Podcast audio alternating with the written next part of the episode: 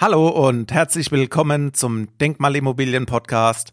Mein Name ist Marcel Keller und in der heutigen Folge geht es um die fünf größten Vorurteile beim Immobilienkauf.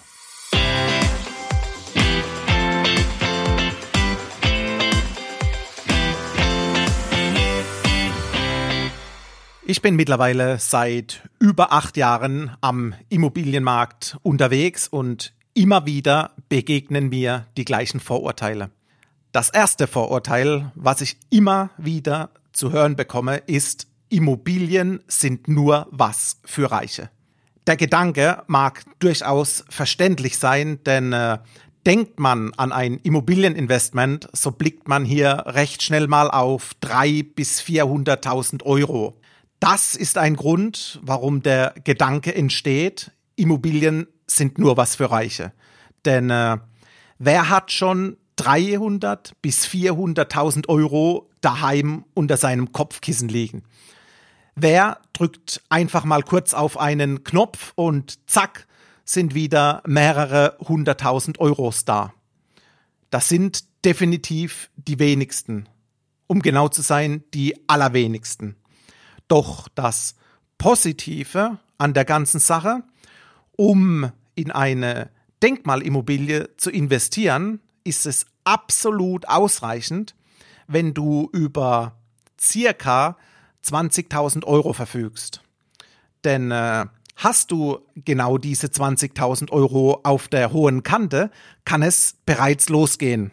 Denn die Wirtschaft will und fördert das Immobilieninvestment. Das bedeutet, die eigenen 20.000 Euro reichen aus, damit die Banken zu dir sagen, den Rest zum Kauf steuere ich hinzu und du bezahlst mir einfach dafür Zinsen. Dann passt das für mich. Das ist so klassisch aus Bankensicht. Und genau das wird unser Ansatz. Ein Zusammenspiel aus deinen verfügbaren Euros und einer Bank, die deine Denkmalimmobilie finanziert. Das nächste Vorurteil beim Immobilienkauf, was mir begegnet, ist, die Leute sagen zu mir, es sind doch nur Spekulationen, Spekulanten am Markt, hohe Preise mittlerweile werden aufgerufen und wir befinden uns einfach nur in einer Immobilienblase. Ebenso kann die innere Stimme zu uns sagen, pass auf, jeder will im Immobilienmarkt investieren, Mittlerweile sind da nur noch Spekulanten unterwegs, die die Preise gezielt nach oben treiben.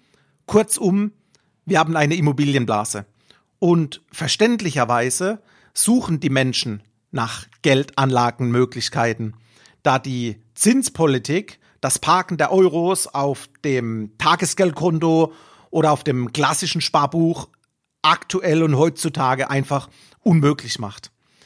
Nun kannst du in Aktien investieren oder alternativ in Immobilien.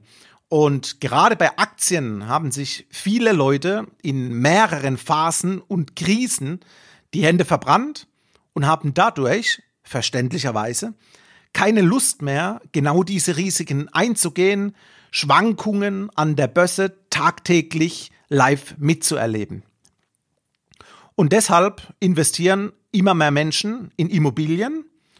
Dadurch steigt die Nachfrage nach Immobilien. Und wenn die Nachfrage letztendlich steigt, dann steigen automatisch die Preise mit. Und speziell in Großstädten, wo immer mehr Menschen wohnen wollen, ist es ein besonders hoher Anstieg an Wertzuwächsen zu sehen.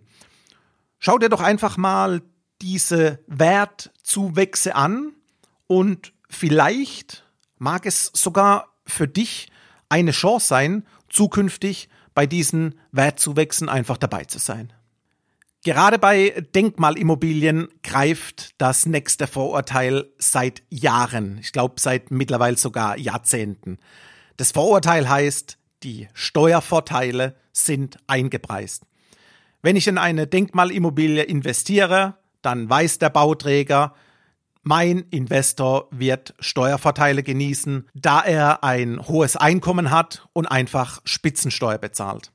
Klares Vorurteil, denn eine Sanierung der Denkmalimmobilie ist weitaus aufwendiger wie ein klassischer Neubau. Ein klassischer Neubau ist zu vergleichen wie eine Produktion eines PKWs, beispielsweise eines VW Golfs, der irgendwo in Deutschland oder mittlerweile eher im Ausland vom Band produziert wird. Und genauso diese Bandproduktion finden wir im Neubau.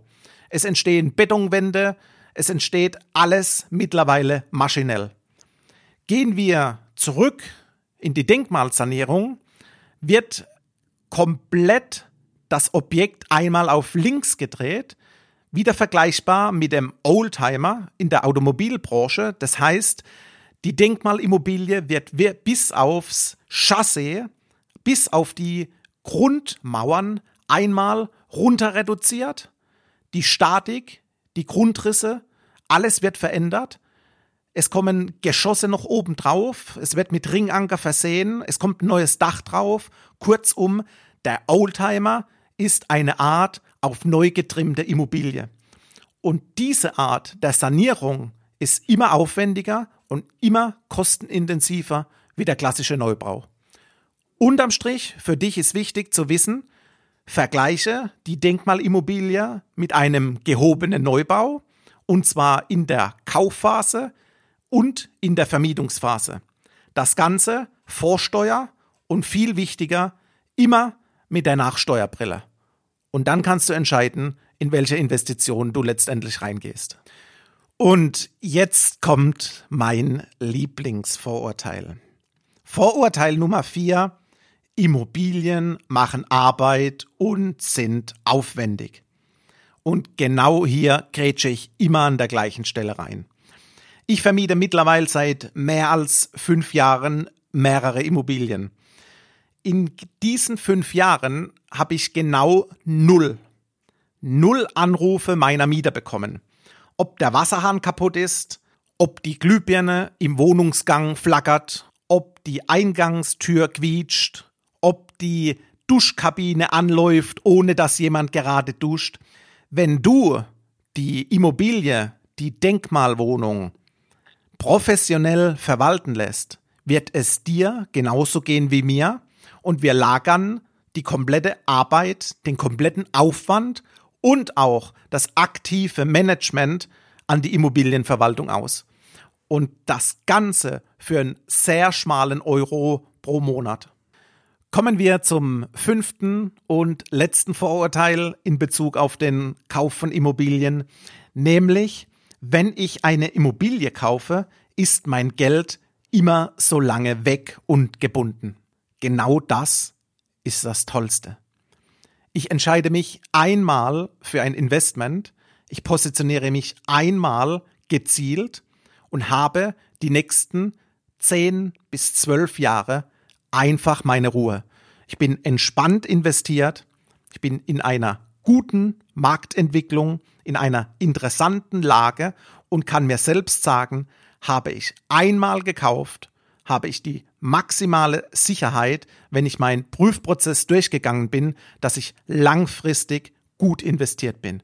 Und deswegen ist das Vorurteil, mein Geld ist so lange weg, gerade im Umkehrschluss der größte Vorteil bei der Immobilie.